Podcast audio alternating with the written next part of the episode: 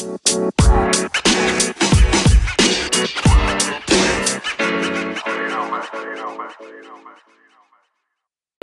bienvenidos una vez más a este penúltimo episodio.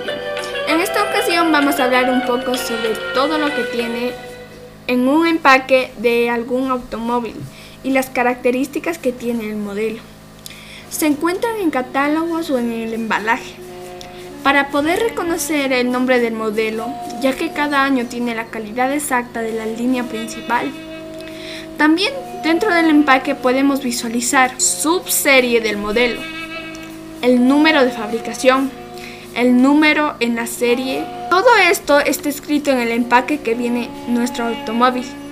Normalmente en la parte inferior, ya que en la parte trasera nos viene un código QR que lo podríamos escanear. Hasta nos viene recomendaciones de cómo lo podemos manipular el audio, ya que también podríamos poner partes de nosotros si en verdad somos fanáticos, investigar cada detalle como material de la carrocería, material del chasis, color de la carrocería, color del chasis, color de los cristales, color del interior, ruedas, año de derechos de autor, país de fabricación y muchas cosas más que se puede saber de cada pequeño automóvil.